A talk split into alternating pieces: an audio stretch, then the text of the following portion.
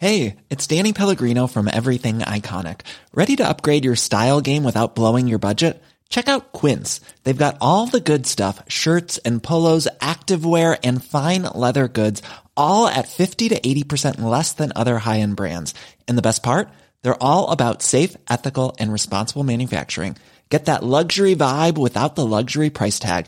Hit up quince.com slash upgrade for free shipping and 365 day returns on your next order. That's quince.com slash upgrade. O que farão as duas testemunhas de Apocalipse? Segunda parte. Apocalipse capítulo 11. Comentário de Emaro Persona. Uh, hoje, eu, inclusive, eu estava pensando num versículo, eu até postei no, no Facebook, porque existe muita confusão sobre aquele versículo: Eis que ele vem com as nuvens, e todo olho verá. E aí as pessoas, ah, então o que, que vai acontecer? Será que a terra é plana? Porque para toda a terra, todo mundo, todo olho verá, uh, precisaria ele estar tá sendo visto em todas as partes do mundo ao mesmo tempo. Então a terra não podia ser redonda, porque o sol, uma hora a gente vê, mas o outro que está do outro lado do mundo não vê.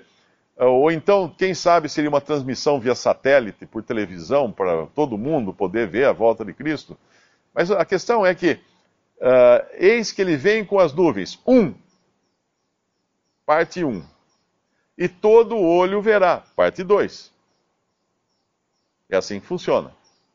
Se nós falarmos que um artista virá a São Paulo fazer um show e todos ouvirão a sua voz, isso não quer dizer que a hora que ele chegar em São Paulo ele vai começar a cantar.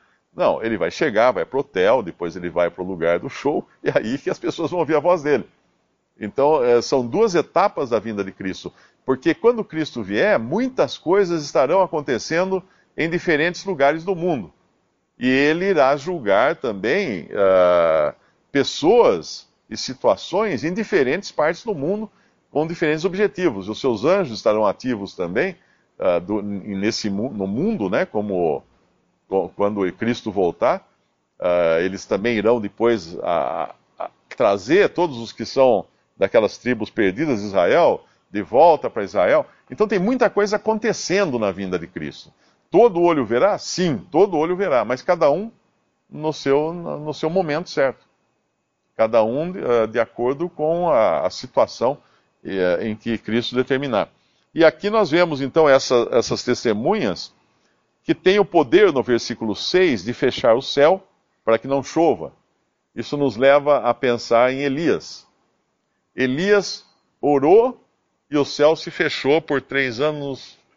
Não sei se é três anos, né? Ou é três anos e meio, não me lembro agora. Eu acho que é três anos, me parece. De qualquer forma, não choveu.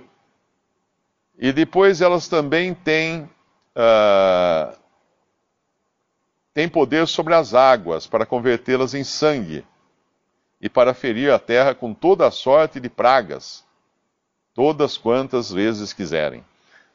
Isso nos fala de Moisés, que fez isso. Moisés fez esse sinal. E não só esse, mas também feriu a terra do Egito com muitas pragas. Alguns aqui leem e falam assim: ah, tá bom, então deve ser Elias que vai voltar e deve ser Moisés que vai voltar. Mas não é isso que diz aqui. Porque aqui diz que as duas testemunhas têm poder para fechar o céu, para que não chova. Estes têm poder para fechar o céu para que não chova. Uh, Moisés, que eu me lembro, não, não, fechou o céu. Estes têm poder para fechar o céu para que não, não chova, nos dias da sua profecia. E eles, as duas testemunhas, elas, têm poder sobre as águas para convertê-las em sangue. Elias não converteu água em sangue. Então, na realidade, essas, essas coisas nos fazem, sim, lembrar de Elias e de Moisés como aqueles que trouxeram juízo sobre a terra em determinadas, em diferentes ocasiões. Mas não são necessariamente Elias e Moisés, uh, que Moisés teria ressuscitado ou Elias teria uh, ressurgido. Aqui, pelo menos, não, não especifica isso e seria apenas uma suposição, uh, dar nomes às, às testemunhas mas os poderes que elas têm vindo de Deus são poderes para juízo, não são poderes para bênção. E no versículo 7, quando acabarem o seu testemunho, a besta que sobe do abismo lhes fará guerra, e os vencerá e os matará.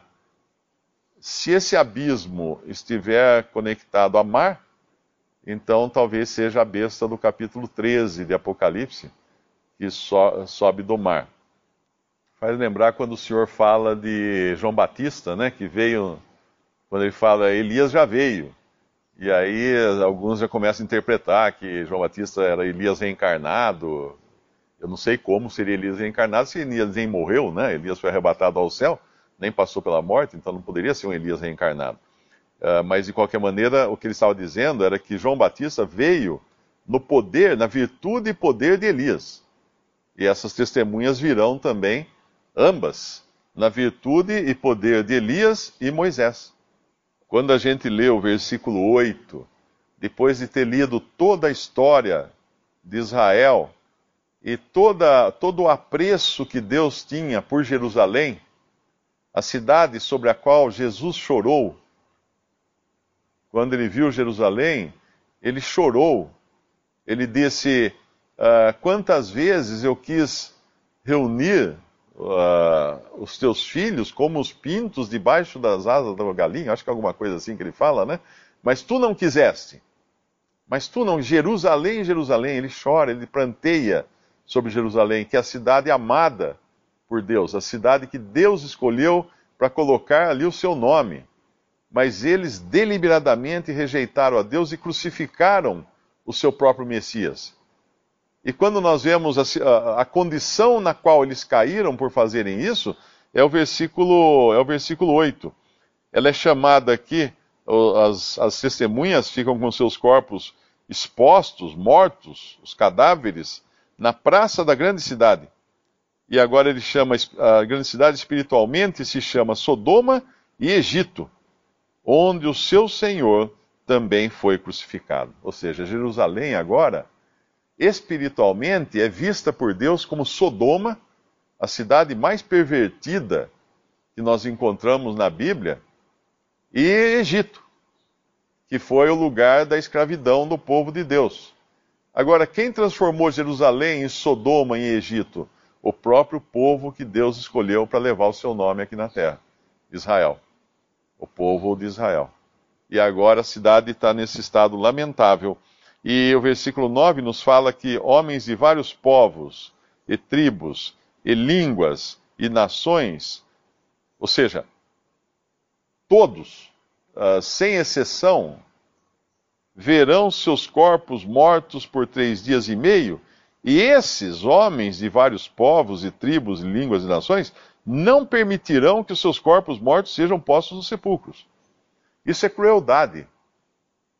Isso é crueldade. É como o soldado que furou o lado do cadáver do Senhor Jesus, do corpo morto. É, é, uma. Até hoje é crime, inclusive, você violar cadáver, né?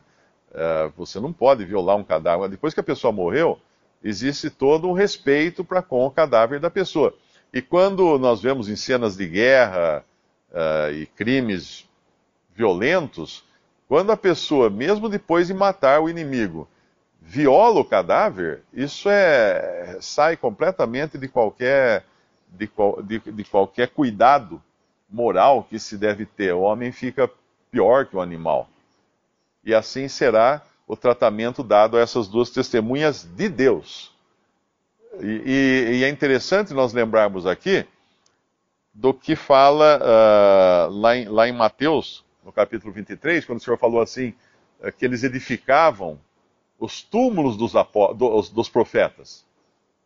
Eles edificavam os túmulos dos profetas e eles te, davam testemunho assim que eles tinham matado os profetas.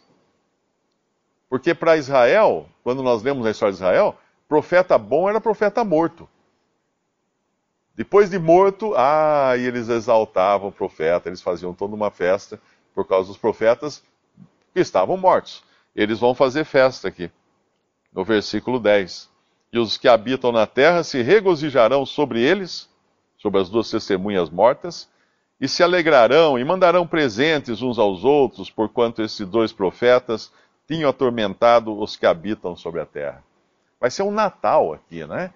Uma festa de Natal, com as pessoas se confraternizando, se regozijando, trocando presentes, comendo, bebendo, se alegrando, contrárias, de, de costas para Deus.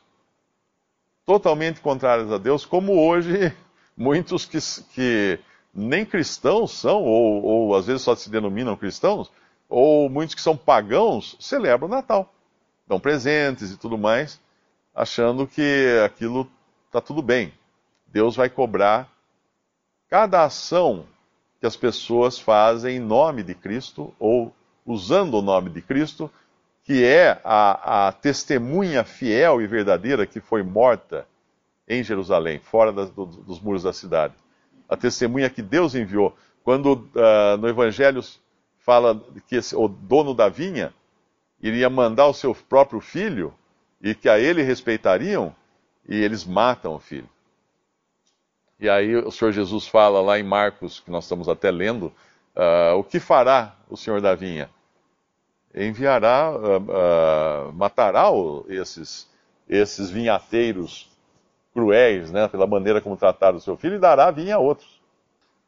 Menção a, a eles ressuscitarem e subirem diante da vista de todos, no versículo 12, subiram no versículo 11 entrou neles o espírito de vida vindo de Deus, entrou neles, puseram sobre os seus pés e caiu grande temor sobre os que os viram, ressuscitados, né? E ouviram uma grande voz do céu que lhes dizia: Subi cá, e subiram ao céu em uma nuvem, e os seus inimigos os viram. Uh, o maior poder que Deus pode demonstrar, e Deus demonstra e demonstrou, é tirar alguém da morte para a vida. E quando Cristo ressuscitou, ninguém viu a não ser os seus discípulos. Ninguém o viu ressuscitado. E ninguém o viu ascender aos céus a não ser os seus discípulos. As ressurreições que foram vistas antes eram ressurreições para a pessoa morrer depois, como a de Lázaro. Mas a ressurreição de Cristo ninguém viu. A ressurreição dos, dos santos, quando Cristo vier para arrebatar e ressuscitar os santos que estiverem mortos, ninguém verá, a nos seus próprios santos. Mas essa agora é visível. É como se Deus dissesse: olha, já que acabou a chance para vocês, veja o que eu faço. Veja o que eu posso fazer. É como se ele desvendasse aquilo que é o seu maior poder, que é de tirar alguém da morte, bem aos olhos deles, dizendo: Isso é porque agora não tem mais chance. Por que eu digo isso? Porque lá em, em Marcos, quando nós lemos dos saduceus ontem aqui, uh, que não acreditavam na ressurreição, o Senhor Jesus falou o que para eles? Errais não conhecendo uh, a palavra de Deus e o poder de Deus, eu acho que era. Não lembro agora exatamente as palavras que, que ele usa ali, em Marcos capítulo, uh, capítulo 12, não é? Ele fala no versículo 24, e Jesus respondendo, Marcos 12, 24, disse-lhes: Porventura não errais vós em razão de não saberdes as Escrituras, nem o poder de Deus, porquanto quanto, quando ressuscitarem dos mortos, aí ele vai falar da ressurreição. A, a fé na ressurreição depende das Escrituras, de crer nas Escrituras e crer no poder de Deus. E essa é a fé que é exigida hoje para alguém ser salvo. A fé naquilo que não vê a fé no invisível, uh, naquilo que as Escrituras afirmam e no poder de Deus que é capaz de fazer isso. Nessa época que nós estamos vendo aqui já não tem mais, uh, não tem mais fé. Aqui agora é visível porque não tem chance.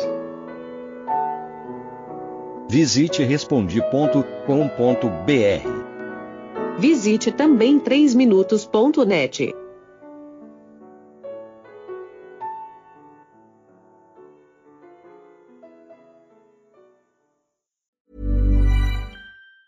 Even on a budget, quality is non-negotiable. That's why Quince is the place to score high-end essentials at 50 to 80% less than similar brands. Get your hands on buttery soft cashmere sweaters from just 60 bucks, Italian leather jackets, and so much more. And the best part about Quince, they exclusively partner with factories committed to safe, ethical, and responsible manufacturing. Elevate your style without the elevated price tag with Quince. Go to quince.com slash upgrade for free shipping and 365-day returns.